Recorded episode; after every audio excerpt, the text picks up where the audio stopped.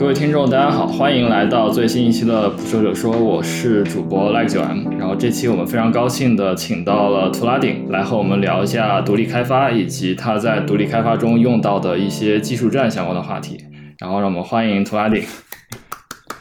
啊，大家好，捕蛇者说的各位听众，我是图拉顶，我很高兴今天能在这里跟大家分享我过去的一些经历，还有当下的一些近况。对，然后呃，图拉顶也真的是我们想请的，请了非常久的一位嘉宾。然后我们今天另外两位主播是信涛和 Adam，也来跟大家打个招呼吧。嗨，大家好，我是信涛。大家好，我是 Adam。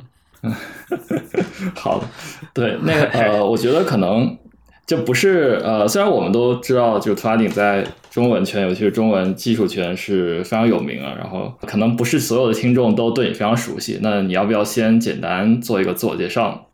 嗯，我也迭代一下我的自我介绍好了。嗯，我曾经长期称自己为独立开发者，但是我最近就是觉得自己是艺人软件公司，就是我想把自己从一个开发者往更专业的公司的方向去运营。然后作为开发者，我长期就是 Apple 软件生态的开发者，但其实我在做 Apple 生态的开发之前，我也是在。Linux 和开源社区做过一些产品的，嗯，我的技术栈会比较偏在后端方面会比较偏向 Python，然后在客户端方面自然用的是苹果的原生技术，比如 Swift、AppKit、UIKit 这一类，差不多就这些吧。后面我会在分享中更多的介绍。好的，好的，对，啊，是，然后。就其实图拉顶有一点 重要没介绍，就是你做了哪些产品嘛？因为其实做了，呃，这些年来做了相当多东西，对吧？对，呃，你也可以简单介绍一下。嗯，我按时间轴顺序来吧。哇，说起来都是暴露年龄。大概两千零七年，就十五年前，我在大学的时候，当时是边学 Linux 边做了一款就是桌面设置软件，是 Ubuntu Tweak。然后大概到二零一三年的时候，我是做了一款就是商业的 Mac 上的软件，叫 Manico。嗯，然后二零一五年的时候，我又做了一款 iOS 上的 App，基点是微博客户端，但现在已经下架了。然后后面大概每隔几年就会做一款应用，但那些产品基本上都是工作了一段时间，然后出来 break 的时候做的。或者是在大学的时候做的，然后过去四年相当于自己就是比较笃定要走这条路了，所以过去四年的产品比较多，嗯，其实也没那么多，就过去四年，嗯，无论是自己独立开发完成的，还是说跟朋友一起合作开发的，大概有，比如二零一九年有做过 WinSwitch。一款 Mac 上的设置工具，这是我跟朋友一起合作的。然后当同年我还跟另外一个朋友合作了，做了一款 iOS 上的效率工具集，叫效率控。嗯，然后后来二零二一年的时候，我自己又独立开发了一款剪贴板工具，macOS 上的叫 Paste Now。啊，然后过去一年我在做新的一款产品，是 Read to Later 方向的，但可能也不仅仅是 Read to Later，现在仍在开发中，还没有发布，已经跳票了好几个月了。呃，这款产品叫 Mark Mark，我预计今年发布是有点悬，但目前已经在 Public Beta 了，所以我只要继续不断的去做，肯定是会发布出来的。大概是这样一个时间轴吧。啊，可能中间会有些小作品啊什么，嗯，没有提到，但没关系，这是主线。嗯嗯，差不多就这样。好的好的，也是有非常多的作品，那个也很期待你的 Mark Mark 能够尽快发布。对对，其实我我在那个临近录音之前加了个新的话题，我觉得挺有意思，就是我不知道呃，新涛和 Adam 你们有没有用图拉顶在开发的产品？呃，如果有用也可以聊一下，因为我自己是用了 Manico 也挺多年了，然后呃，我觉得很方便。对，呃，然后并且我在录音前，就是可能开始的半个小时前。去下了一下 One Switch，然后因为我原来不知道你有做这个产品，我觉得也呃对，就是有一些需求，你知道用户他是不知道他自己需要。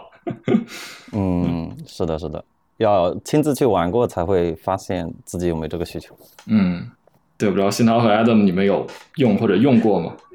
我有用过，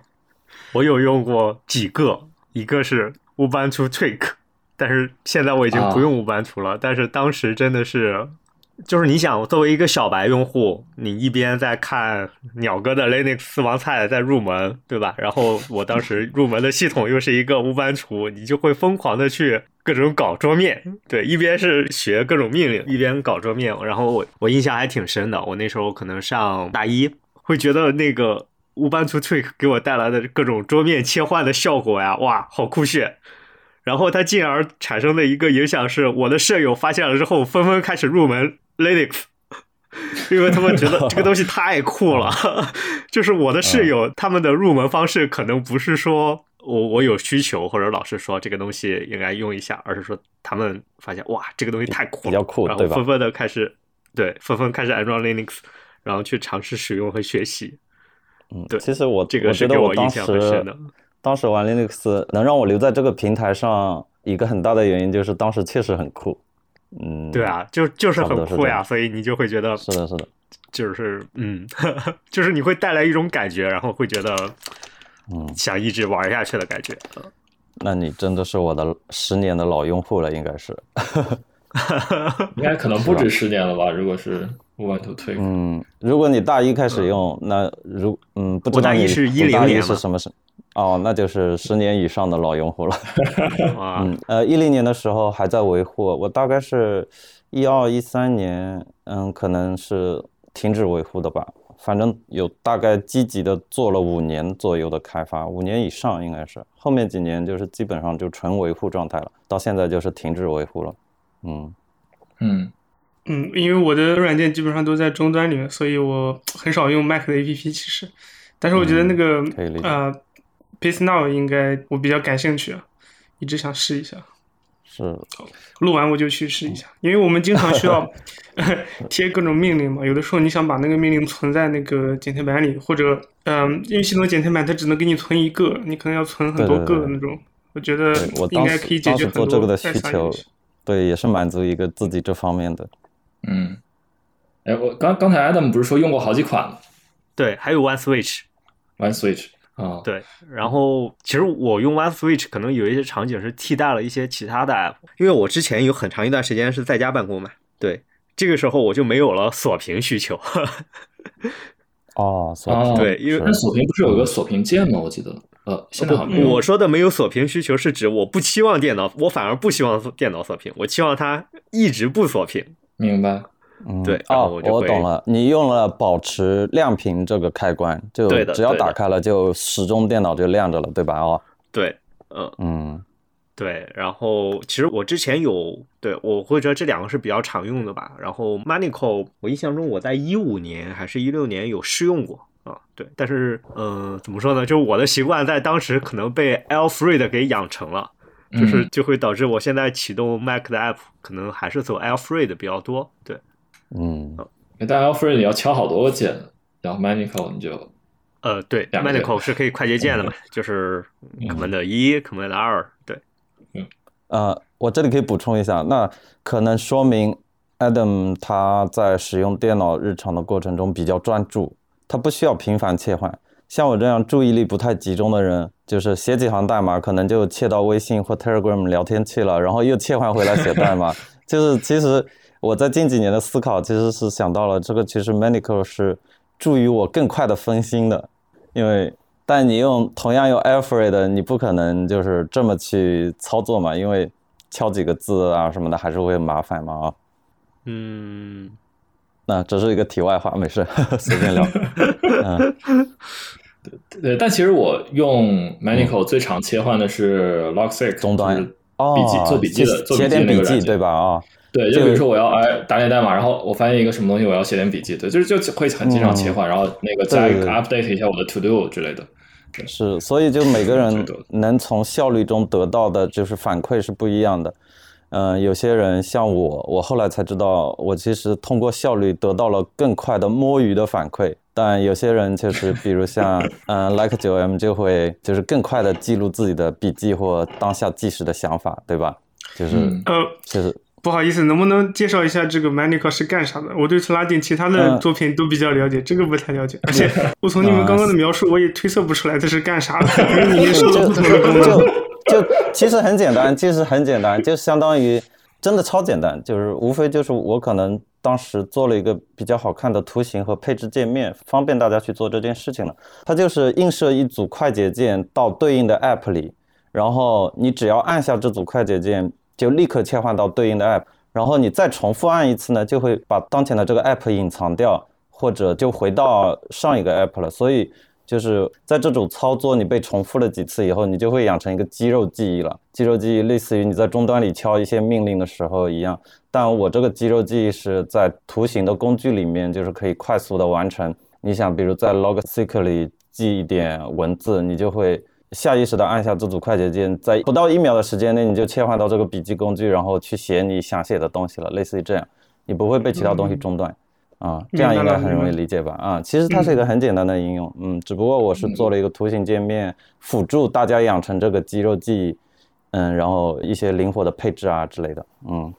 对，我可以从用户角度说一下，就是你想，你比如说你现在电脑上可能开了十几个软件嘛，那你呃最常用的就不用 Alfred 这些，就是用 Command Tab 嘛，Command Tab 按出来它会有可能十几个图标排列在那儿，那假设你这个软件是在很右边，你还得把你的鼠标或者触摸板移到右边，这个过程中可能要花费，比如说三到五秒。关键它是一个很麻烦的操作嘛。那如果你你还得想，你知道你要知道它在哪一个地方，你要看着它选，对对对对。如果你用 Manical 的话，就是呃一个快捷键，它就你想要什么就出来了。然后你最常用的那些，不论它是在 Command Tab 的第几个，你都不需要管，直接一组快捷键它就出来了。我觉得这个是，尤其对于这种高频的。软件类似于笔记软件是一个挺强的需求嗯嗯，是的。OK，那我们 也是稍微聊了一下自己在用的一些，发现还是就是有用不少的，也说明就是图拉顶真的也是开发了相当多帮助大家的软件，也是嗯很感谢你。对，呃，好，那我们其实今天有一个主题是，可能以前因为图拉顶也上过一些其他播客节目嘛。呃，更多的是聊了一些就是独立开发相关的话题。那我们今天可能想从一个比较不一样的角度去聊一下，就是呃，它在独立开发中使用的技术，除了我们知道就是像 iOS、Mac，然后 Swift 这些，其实呃很多东西也是需要后端。就是那就像之前说到，哎，我不知道你之前提到没，就是呃是一直使用 Python 对吧？呃，对，其实这个也是，嗯。我们感觉非常神奇的一点就是，呃，因为像之前看那个另外一个非常著名的独立开发者八爷嘛，就是可能很多听众都知道，他其实也是在一直用 Jungle 作为他的后端的。呃，那我就其实非常好奇，就是呃，为什么像你们就是做独立开发的这些呃开发者，就纷纷使用 Python 作为后端？这个是一种巧合呢，还是说呃是一个就是比较深思熟虑的选择？对，不如啊，你要不他你就聊一下，就是比如说你如何最早接触到 Python 啊，然后后来怎么开始使用 Python 开发这些产品的？啊，可以，我觉得我先说结论吧，应该是个巧合。呃，对我来说是一个巧合，因为这个是要回到我刚上大学的时候，当时开始接触编程，然后我当时在大学是肯定是先学 C 语言这种东西嘛，然后又同期我开始玩 Linux 了，然后当时就想着用 C 写点什么。然后 Linux 下的那个图形图形开发框架叫 GTK 嘛，然后我当时用 C 和 GTK 就开始写，就是那个 Ubuntu Tweak 的雏形了。后来我有印象，在一个开源软件的活动上，就是有一个老师，他给我推荐了 Python 这门语言，说我可以学一下这个，说 Python 比较简单，嗯，比较易学。那是哪一年呢？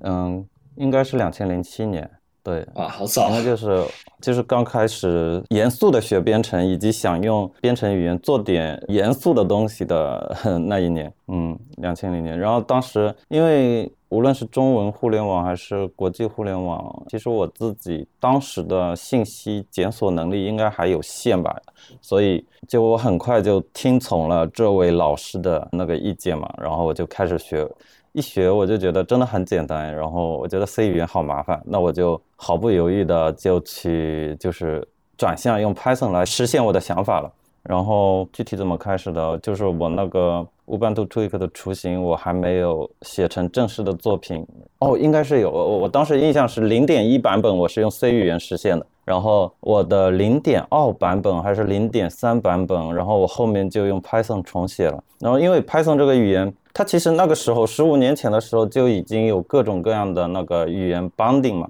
就是你既可以用来实现。嗯，就是 Web，嗯，后端、前端，呃，前端不行，就是可以实现 Web 方面的开发，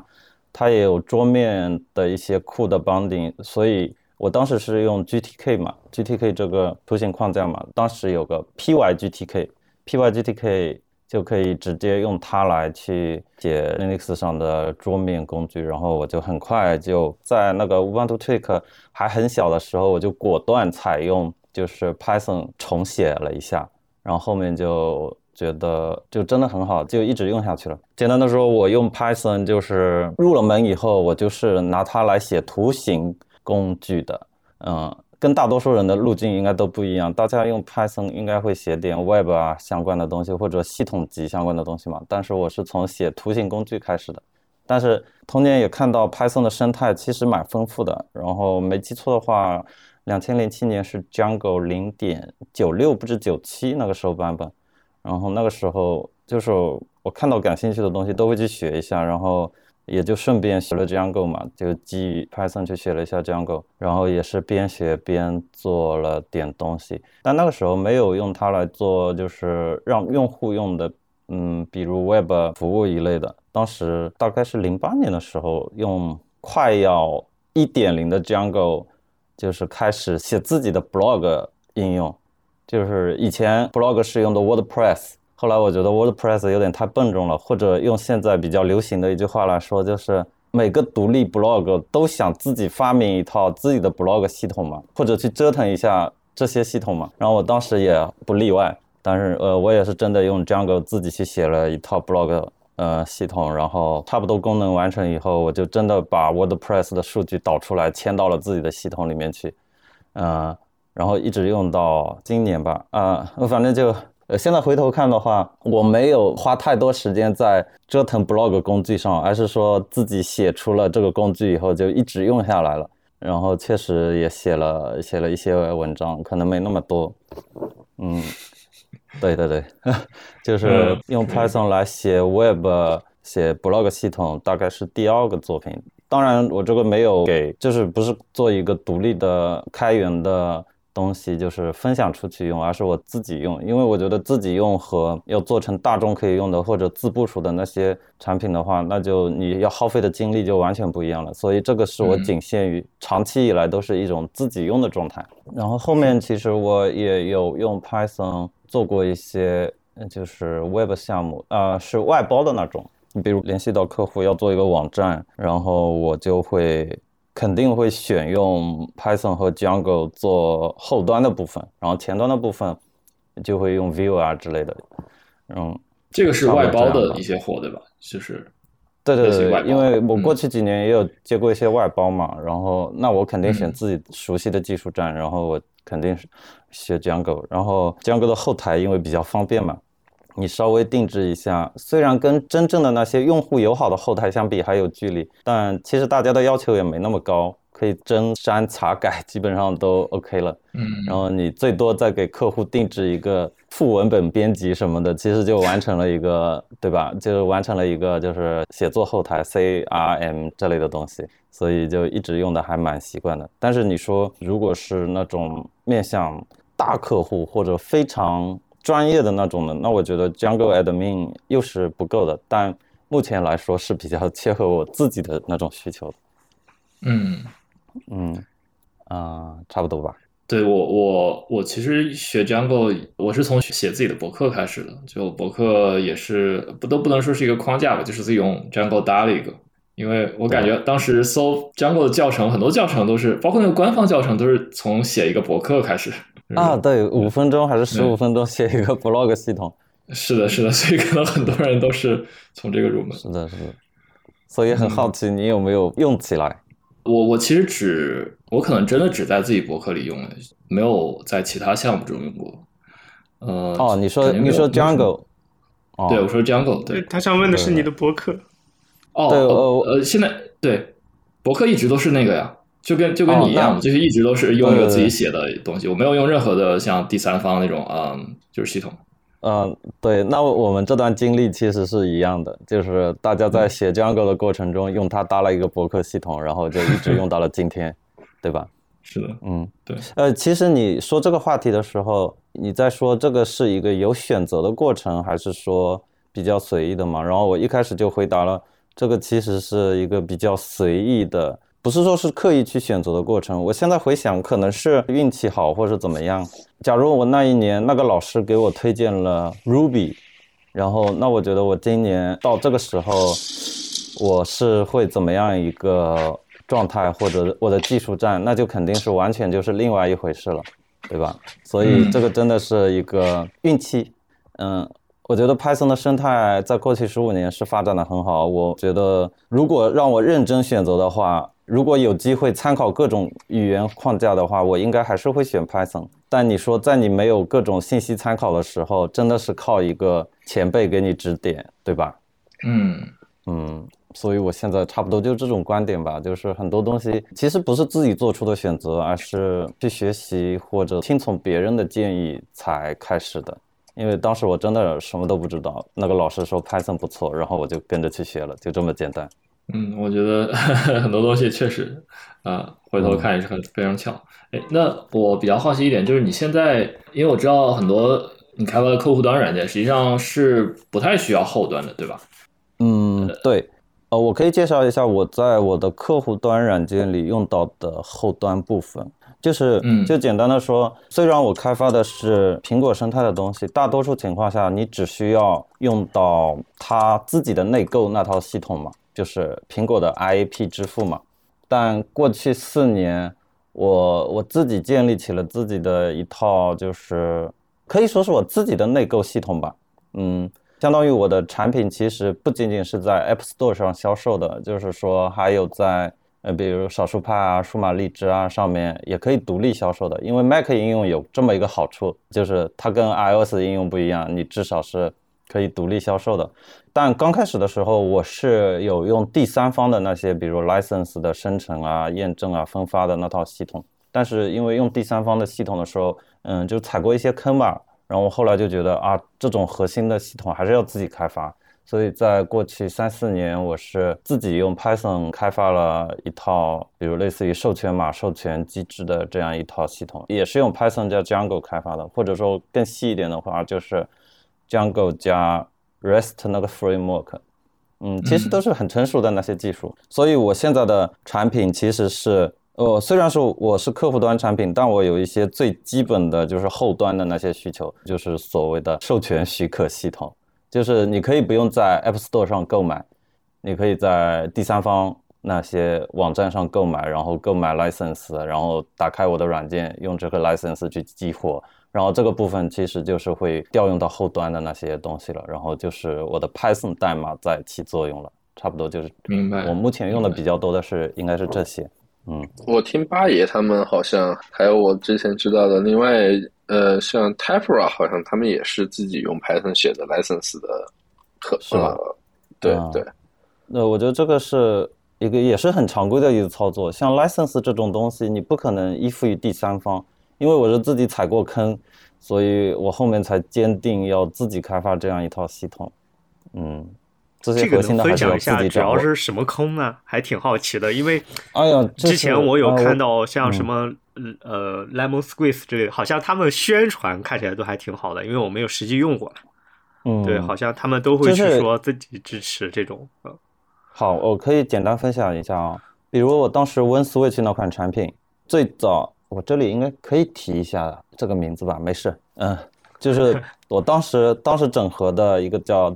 DevMate D E V M A T E，就是这个授权管理什么系统。它当时我会用它，主要是它真的做的比较好，它提供了 Mac 原生的 SDK，就是包括一个很好用的 Web 后端嗯系统，然后基本上你就可以开发好你的核心功能以后，然后就直接整合这个 SDK。就是从购买、销售到激活一条龙都全部可以用它搞定了。但是后面有一年，嗯，首首先我遇到的第一个问题，我发现他们开发特别慢。你知道苹果每年 Mac OS 都会更新一个版本嘛？然后苹果的更新跟 Windows 的更新还是不一样，苹果每年都会带来一些新的 API 的变化。嗯，然后你如果老的 SDK 不及时适配的话，它很可能是在新的系统下会工作异常的。然后当时有一年我发现，就是这个 SDK 它。更新的非常慢，然后我又是个非常追新的人，我的产品如果不第一时间适配就是新的操作系统，我会比较着急。然后当时我就属于比较着急，我觉得他们怎么这个适配 SDK 这么慢？因为在我的理解里，你作为 SDK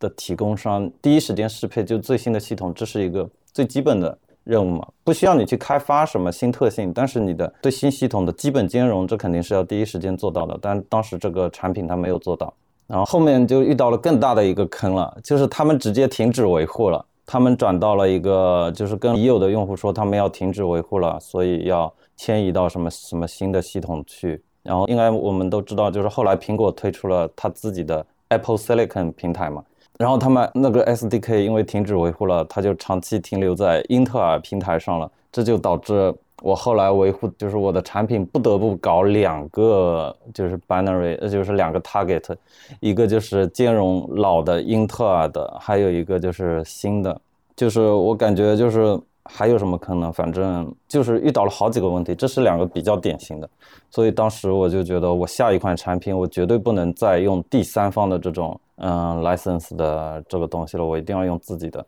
然后就是这样一个契机吧，所以这么开发起来的。当然，第三方做的优秀的应该也不少，但是第三方做的优秀的又有这种原生应用 SDK 的，我觉得应该是相对来说比较少的。你们刚才提到的那些服务，我理解应该是应该是基于 Web 产品的吧？我不知道它有没有原生 SDK 之类的。嗯，Web 的居多，而且第，而且据我所知，好像第三方的他们的支呃支付结算上面的，好像也是挺有问题的。嗯。就是其实这里有两个任务都是蛮重的，一方面就是支付和结算嘛，一方面就是本地 SDK 的那些授权管理嘛。这个授权管理你要做得好，其实是很难的。比如我，嗯，还可以分享一个点，还可以分享一个点，就是说，呃，有些产品，比如一个 license 支持一台设备的，然后假如这个用户联系你，嗯，他说他的电脑坏了。然后要你重新把他的呃，就是 license 给重置一下，然后就有些 SDK 它没办法做到把老的设备给自动反激活，就相当于假如他是骗你的，他只不过想一个 license 用在多台电脑上，这就可以让这个用户呃，就让他可以做到这样。呃，我不知道有没有表达清楚啊，就类似于这样，设备管理就是。对对对，他简单的说没做好设备管理，他没办法跟踪到底激活了几台设备，类似于这样，就是一些细节就做的不太好。对设备管理感觉挺重要的，因为我自己之前没有在 Apple Store 渠道上买，然后我我找过 Typera，找过其他好几个开发者，就是把我的其他 license deactivate 掉，然后就重新激活，然后对这个时候就挺麻烦的。是的，是的，是的，嗯，所以就是。综合各种各样的原因，我觉得在某方面做的比较强的可能是有的，但是综合所有的做的比较好的，嗯，现在确实屈指可数。但诶，严格来说，我自己也需要补充一下，我自己的产品目前还没有做到设备管理。用户假如要反激活的话，还是要来联系我的。但是我自己的产品有个好处就是说。嗯，我我可以给我安排这样一个特性开发，然后我只要集中时间，比如可能一周半个月，我就能开发好这样的系统了。但是指望第三方的话，你是不知道他什么时候能开发好，甚至可能永远也不会给你一个就是设备管理这样的一个需求。因为我我现在本人还没有遇到太多用户要联系我去反激活的这样的一个场景嘛，因为我目前还给了用户比较多的设备，比如我 Paste Now 是支持。激活五台设备的嘛，就是就相对比较宽松嘛，所以还没有遇到太多这方面的需求，但我是有计划把这些都给做好。呃，我说一个很自然的问题，就是你打算把这个也做成一个产品吗？呃，我觉得是有可能的，这个可能在接下去后面的话题会补充一下吧，因为我觉得一个系统开发成熟了，然后我自己的产品也验证通过了，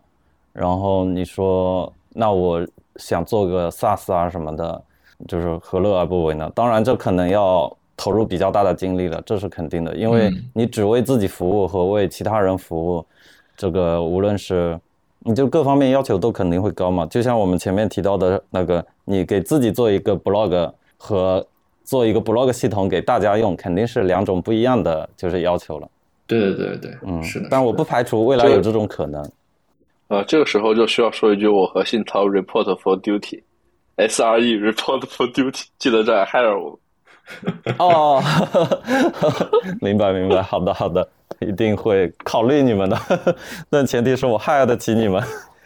哎，我想问一下，这种系统它是怎么做那个管理的？就是说，它每次打它都需要去联网验证吗？还是说它记住了一个什么东西就不需要联网了？其实这个就是设计具体的实现需求了。我目前我会至少在 App 启动的时候进行一次验证，嗯，然后在每次比如操作系统被唤起的时候也会重新验证一下。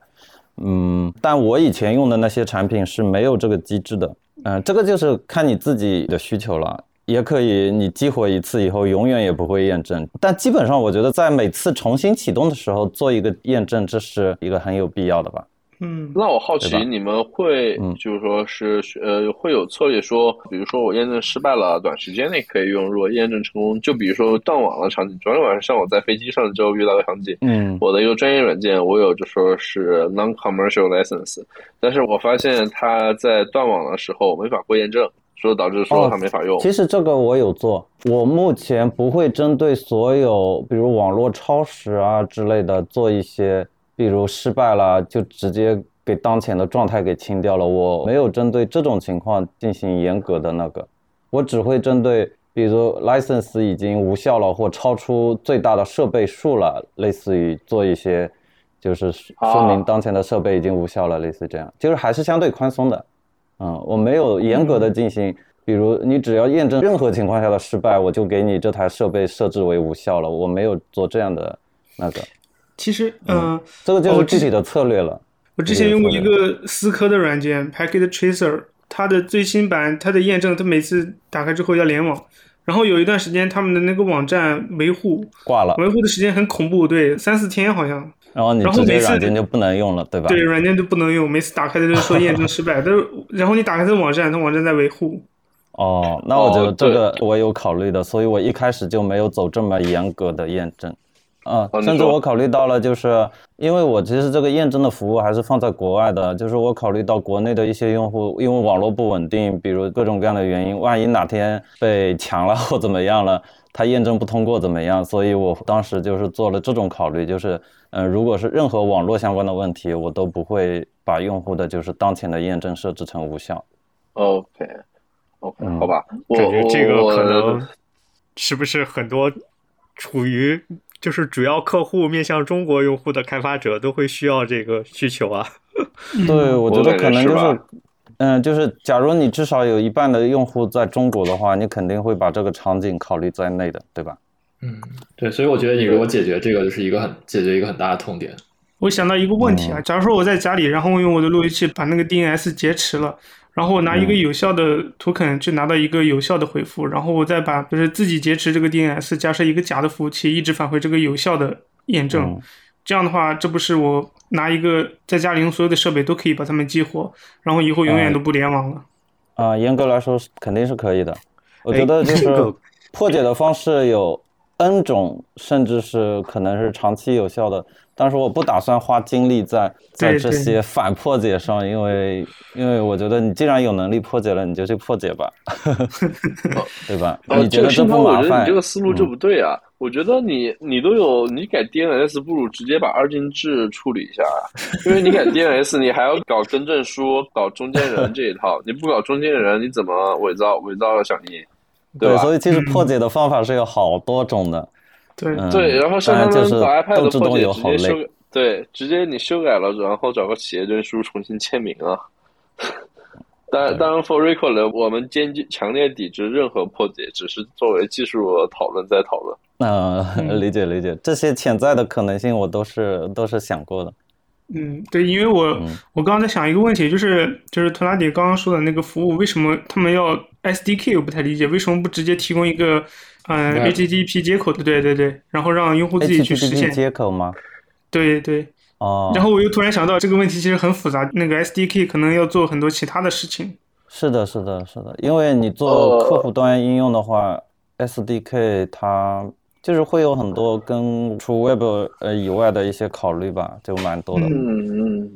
这个这个我在公司正好做相关的一些东西，我可以说，我我可以就说一下我的观点，因为 HTTP 接口它需要暴露的一个东西，其实你刚才已经提到了这一点，就是 HTTP 接口，然后暴露了一个东西，就是说你的响应和你的东西，如果说把你的响应格式和请求算法就都完整的记录出来。那么就会有，就说是被破解，就说是基本上就是已经被破解了。你找个地方 mock 一个 server，或者是其他的。这个其实所以说就是常见的，因为可能说对于 Trading 这样的我个人的产品来说，我 case by case 很多呃人也就没有对我没有太大的兴趣，然后我 case by case 的处理这个没有问题。但是如果说我作为一个 SaaS 服务，我服务了成千上百家客户，那么如果我统一暴露 HTTP 的 SDK 的话，那么就接口然后用户自己接入哈，那么我就必须把我的签名、然后响应等几要素暴露出来，这意味着我的用户的安全风险会是非常大的。所以说，这个时候最好的方式就是说我暴露混淆过的 SDK，用户直接接入，然后它的 SDK 其实，然后这个时候它的定期升级，然后这个时候其实是比较稳妥的一个方式。这是经典的一个，就说是混淆与不混淆的一个问题，其实是这样。哦，其实我做这个还没有做到混淆这种级别，就是我自己也觉得有很多有待改善的地方。就可能到时候以后要向你们请教了。图拉顶刚刚提到的这个 SDK 的这个场景，我觉得还真的挺有意思的，因为我们几个主播的背景都是严格来说都是属于后端吧。对，那我们开发的应用其实它的运行环境都是可控的，就是我们来指定系统版本，我们来指定依赖版本，对，然后我们如何去把它给锁死在各个服务器上去部署。但是好像客户端面临的问题就是，我只能保证的是我应用的代码和适配性。然后呢，新系统一出，老版本的用户也有，新版本的也有，然后还要做各种适配。对，可能这个方案就和我们做服务端就很不一样。我们可能觉得这个，比如说某个依赖，它只要是安全、稳定、可靠的，我们就把它锁死在这个版本上，然后就用这个依赖。呃，但是好，好像图拉顶刚才介绍的情况是。我不只有这个需求，我还需要它能够尽快的去跟进各种新的呃这种 API 的适配，来保证未来的情况。嗯，对我们我自己还可以补充一个场景，就是嗯，因为桌面端软件或者呃不管桌面端、移动端，还有一个场景就是说，用户不一定是及时能升级到最新的操作系统也好，还是你自己的产品的版本也好，这就导致了我的 SDK 必须得。啊，其实不是 SDK 啊，就是是 Web 那部分，其实必须得向后兼容。这个其实也是蛮多的工作量的，因为不像 Web 产品嘛，你只要打开，今天进入网页了，这肯定是最新的。那我今天我的桌面软件，嗯，发布了两点零，那一点零的用户，他的那些验证都要必须还是照常工作的，所以这导致了就是，嗯，是的，就这是很费力气的。嗯，然后我就是太有体感了，对，是我的这套 license API 验证机制，其实已经迭代了三个版本了，但是我得必须保证那个嗯一点零的那个用，对对对，都必须还还得照常工作，就是这个其实是蛮有挑战的。但我多少说我做的系系统都是万无一失的，但目前来说还是正常工作中。对，嗯，这个我太有感觉了，因为像我们之前做，然后因为前端的一些基础设施工作也会在我这边，然后我们之前，比如说做 API 升级，然后做域名切换和其他的时候，这个时候就会感叹说，用户要是能像我一样，没事儿就升个软件包该多好。对对，我们平我对我们平均一次切换周期，完整的切换周期，大概是在两个多三个月，接近三个月左右。就哦，就因为我们可能还是一个就相对小呃小领域的专业软件，然后我们的一个切换周期是两个多到三个月，才能达到就说老的客户端旧版本，然后差不多百分之百分之九十五的到九十八的流量切到新的版本上，这个视为一次完整切换。啊，我操，那长尾的太难太恶心了。是的，是的。我好奇你不能就是说用户不升级的话，你就弹一个框出来说你必须升级才能使用，这种是不是那会不太好？实际上它有可能就不用了，这就是疏赛的了，疏赛的了。就除非是 你跨的版本实在太大了，比如说你现在还在用 iOS 六点零，嗯，是这种可以给直接说 iOS 六点零的这个某个版本不做支持了，什么请升级什么什么的。但大多数对，但是我你你两三个版本就给用户说你必须要升级，不升级就不能用，那我觉得你这个生意就还不如不做了。对对对对，反正开发原生应用，你必须得就是做好这种向后兼容的一些啊，不开发非原生就是呃 React Native 那套也是一样的。呃，React Native 其实是原生应用的范畴。啊，好吧，那那也是，那当然原生吧，好吧。是是是，OK，对，反正都应该说是客户端应用，用户可以不依赖网络打开使用，类似于这种客户端应用。嗯，话说那个像原生应用里面有没有这种，比如说你从服务器上去 hot patch 一些东西的这种技巧，还是说苹果就不让？有，苹果是不让。嗯，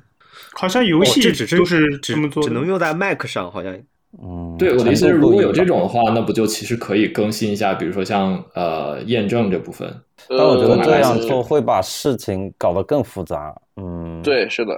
是的，是的，我觉得是这样。嗯，对，就你很多时候，这个时候第一个是需要，原本我可能只是升级一个应用，对吧？然后，但是你现在搞了这一回事儿之后，你可能就需要去，比如说以安卓上面为例，然后，那么你可能说需要把你的功能模块拆得非常的细，做成的不同的 SO，或者说是其他的一些东西，然后能够远程下载，然后 load 进去执行。然后这一套东西，你的功能拆细，再加上安全可控的风险，然后这一套弄起来，你的做的工作量就可能说比你升级 APP 还要大。对对对，简单的说，对于个人或小团队来做这种 hot patch，成本有点太高了，太高了。对，之前我们研究过类似的方案，但是最后说实话没太敢去做，因为这个东西说实话有可能会牵扯到法律风险，法律风险。嗯，对，我是想会不会有一些这种东西。对，就比如说你突然一个大面积的，就像，呃，他们玩 hot patch 的，基本上都在或多或少出过类似的事儿。就你比如说你。你把测试的东西不小心推到正式的服务器上去了，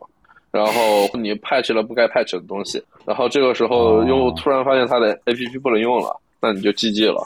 没事，你可以在国外可能，你可能连就 patch 的那一段逻辑都 patch 掉了啊！对对对，有可能，嗯，很可怕，就失控了。对，然后然后你在国外可能就会吃集体诉讼了嘛？有点，嗯。大家要敬意，就是小说说说说，Hard Patch 的 Hard Patch 对我们就我们之前调研过，就彻底放弃了这条路。OK，了解了解。我我觉得我也不会去尝试这个技术，因为我总觉得是一个 workaround。嗯，不如把向后兼容做好，不如把 API 设计的时候更加谨慎一点，考虑到未来的一些可能性啊，或灵活性啊，或适配度啊，等等等等。嗯，是的。OK，呃，对，我们其实也聊了一些比较细节的技术，我觉得讨论还挺有意思。然后，呃，想问一下图拉丁有没有什么，比如说关于技术选型的想法和建议给到听众们？嗯，啊，其其实我们之前好像有聊到了，就是其实我的技术选型还是挺随意的，或者说只是听从前辈或高人的指点来选的，然后。我可以再其实分享一些我自己其他的一些经历啊，但这些就是属于后面没有继续走下去的那种。比如，其实我也自己去学过 Ruby，因为我对各种各样的技术还是蛮感兴趣的嘛。我后来也学过 Ruby，也算入门，也用 Rails 写过一点点嗯东西，但还是没有就是坚持下去。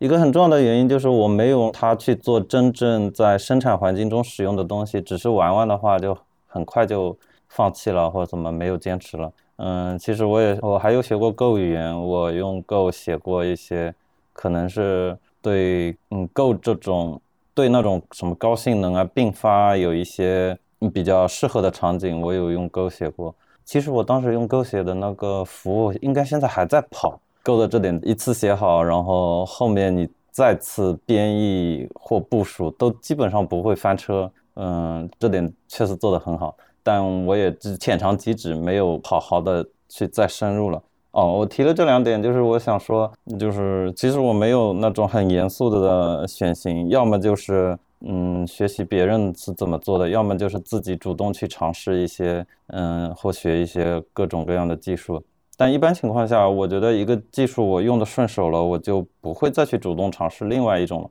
比如我几年前第一次接一个，哦，不是第一次接，应该是，反正应该是也是后面，嗯，我一直有间间断断做一些外包项目嘛。然后有一年我接了一个外包，当时我就想着，我不能只是接外包来来完成一个项目而已，我应该尝试一些新技术。然后那几年 Vue 啊 React 啊比较火，然后我就在想，嗯，我在后台继续用就是 Jungle 的前提下，我前端。准备尝试一些新的东西，然后我是用 Vue 还是用 React 呢？然后当时我应该是问了我的朋友吧，比如好像是问了小明，我说，嗯，用 React 还是 Go？然后好像是小明，应该他就跟我讲，呃，就学 Vue 吧。然后就很简单，因为朋友在用这个 Vue，然后我就说好，那我就去学 Vue。然后其实我现在应该，但我有段时间没写 Vue 了，但我觉得我如果下一个前端项目我要。选什么的话，应该我还是会用 Vue，然后我不会说去写一个 React 感受一下怎么样，因为在同一个领域，我觉得有一个东西我用的比较顺手了，然后我就继续用下去就行了。因为最终的目的是为了做产品嘛，不是说为了玩各种各样的技术。嗯，但你说我对 React 有没有关注过或者稍微了解过，这个还是有的，但没有用它去做项目。嗯，也是因为可能几年前。嗯，就是比如我前面提到了，我学 Ruby 和 Rails 也学过，但是为什么没有深入下去？是因为没有用它去做项目。但假如我有一个项目真的很适合用 React 去写，那我应该还是会去就是写的，呃，去学并用它做出东西的。嗯，所以我对自己的这个技术选型和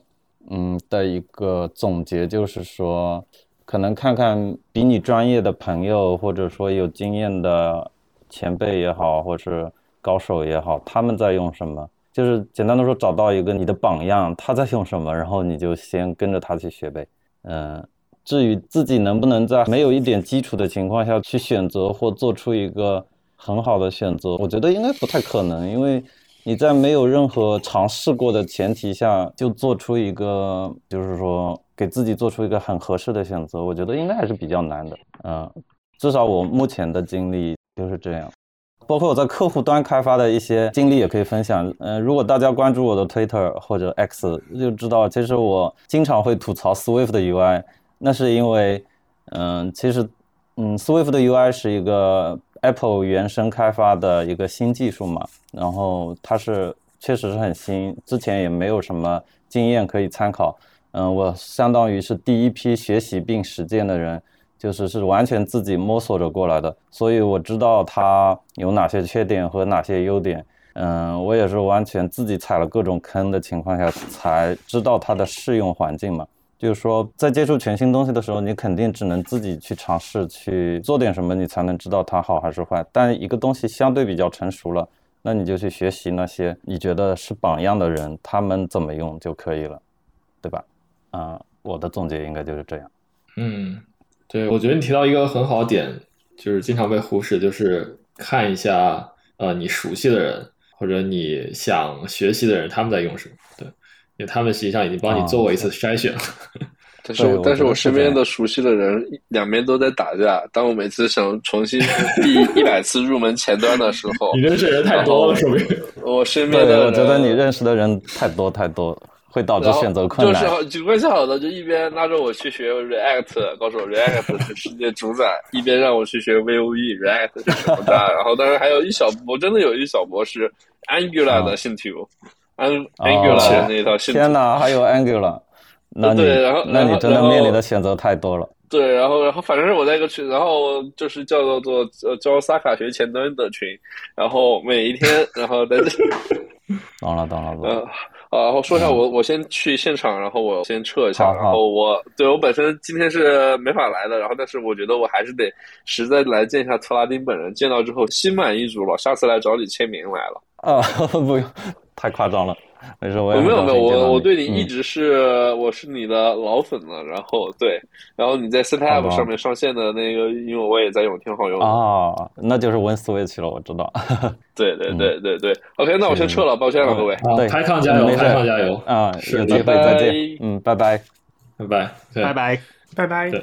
对，其其实 因为这次我们正好聊 Jungle 嘛，我我觉得还是有必要推荐一下一个特别适配 Jungle 的前端。轻量级呃框架就是 HTMX，不知道你听说过没有？啊，嗯，我不仅听说过，我上周还收藏了一篇文章，我看了一下它的一个 demo，哎，我觉得我可能会尝试用它，因为好像真的很不错。它那个是呃，我我我也是在打算在我项目里尝试，因为它就真的非常轻量级，而且它就是没有什么像 Virtual DOM 这种东西，就是呃一个属性嘛，对吧？然后是的，呃，而且它。跟 Jungle 的模板适配的特别好，所以其实它在国外的 Jungle 圈子里面，或或者甚至包括整个用 Python 作为后端语言的圈子里，是现在越来越火。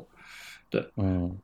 是的。虽然我的目前的主要精力是放在原生应用的开发上，但是其实我还是会时不时接触一下这些 Web 领域的一些东西的。我觉得你刚刚提到的是 HTMLX 啊。呃，就叫 HTMX，把那个 L 替换成 X。哦，HTMX。对。但但实际上，刚刚我刚刚我说 HTMLX 也是说的这个。哦，他们是不是也买了一个类似的 这种关键词？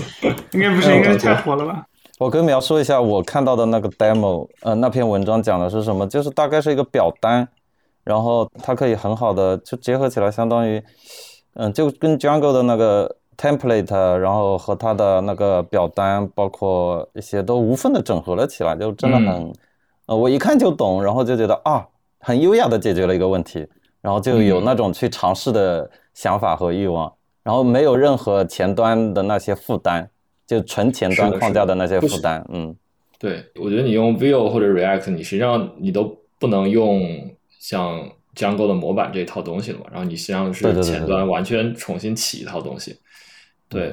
如果之后我觉得我在有一些使用经验，也可以再聊一下这个，我觉得也挺有意思。是的，是的，可以多多分享。嗯，好。还有一个想请教图拉顶的点，就是因为像做这种个人开发者，涉及到的技术选型，可能比如说，只是我个人理解啊，就不太能参考像这种业界大公司的工程博客，因为他们可能面临的体量问题和我们要解决问题完全不一样。对，那这种时候可能，比如说，一般就除了从朋友这边获取信息，还会怎么样去获取一些这种适用于个人开发者的一些技术技术站或者是技术信息？对，啊，就是你的意思是，假如身边也没有朋友可以参考的话，然后大公司的那些案例又没办法搬到就是个人的这种情况下，对吧？对的，呃，或者说，嗯嗯。这个可能不太像一个我有一个问题，我是主动解决方案，而是指比如说像我日常可能会订阅很多工程博客嘛，但是它可能很多其中一大部分占比都是这种呃公司级别的，嗯嗯。对，然后再以及就是个人分享，对，就某一些工程师的博客，他会我最近解决什么问题用了什么站，对，那比如说就是你会去比如说订阅一些个人独立开发这种。的博客或者是其他之类的信息吗？嗯嗯，我我肯定会看各种各样的，比如 newsletter。但是你涉及到具体的问题解决，假如没有身边的人和就是大公司的经验可以学习，好像除了自己亲自去尝试，也没有什么其他办法。反正肯定会踩很多坑吧。这个了解，最好用一个具体的问题来引入，因为我觉得感觉比较大这个东西。比如你遇到过什么问题，然后我可以想想我有没有类似的问题遇到过，然后我是怎么去解决或者找解决办法的。你有具体的案例可以引出这个话题吗？我觉得这个可能不太像具体案例吧，就是我我举一些例子，就比如说，嗯，可能我有一个业余的项目，对，然后有具体的问题，那可能 Google 或 Chat GPT 是能够帮到我的。嗯，但是很多时候我可能并不知道有呃业界有哪些库，或者是有哪些这种这种好用的工具，是不是？就是我我不知道，我我不知道。不知道什么东西，对，就类似这种问题。对，就是比如说我最近在做一个这种 Web 的东西，我需要写一个界面，但是像我这种后端研发来说，CSS。这个东西是我的很苦恼的东西，就是其实一个是 CSS，一另外一个就涉及到审美，就是你如果没有这两个，就很难写出漂亮的。但是啊，比如说有经验的朋友，他会直接推荐我 Tailwind，嗯，对这种类似的东西，然后我就发现哇，就直接解决了我的问题，我不需要从头搞呃，但是这个事情就变成了朋友间的口口相传，就好像我自己搜，我不太见得能准确的找到这个东西。对，可能我如果我自己自己去做，就变成了我先去搜如何做设计，如何做网页，然后如何写 CSS，一步步的从零到一搞出来。但是其实可能真实的解决方案，最好的可能不是这个样子。嗯，哦，那我觉得其实这个问题我也没有很好的解法，还是得问人，问足够多的，嗯，问足够多的，对对对。我其实有个技巧，就是你在推特上发一个引战帖，比如说我觉得呃，Vanilla CSS 是最好的 CSS，然后底下人就会各种给你推荐为什么，对啊，为什么别的 CSS 框架更好？然后就你为什么对，就是很多很多。总的来说，我觉得解决办法就是说，你不能只是自己瞎折腾，就自己一个人去找你的答案，肯定是要把答案抛出去，要要把问题抛出去。嗯，无论是抛给谁，抛的越多，你能肯定是越能接近你想要的答案嘛，嗯，对吧？Lex M 刚说的那个不是论坛时代的小技巧吗？什么注册个马甲，引战一下，然后就会有人主动跳出来给你详细的说明。嗯，通用的嘛，就你注册马甲，就是呃，说一个很傻逼的帖子，就是明显是错误的。然后，对吧？这这会比你发一个正向的帖子去吹一个东西，吸引来更多的流量，以及在大多数情况下更有价值的内容。嗯，不失为一个方法，但是我没尝试过。我也要开个小号。嗯嗯。OK，呃，我是这样想，我想我们先呃，就是录完这个先暂停一下，然后我去开另外一个录音房间，我们录下一段，因为这样的话到时候剪辑会比较方便，就是我们有一个哦，因为已经有一个小时了，对吧？可以。对，我想把它剪成两期，对对。好，那我就呃，听众们，就我们先就是先下，然后呃之后会开新的来录下一期。好，先就拜拜，嗯。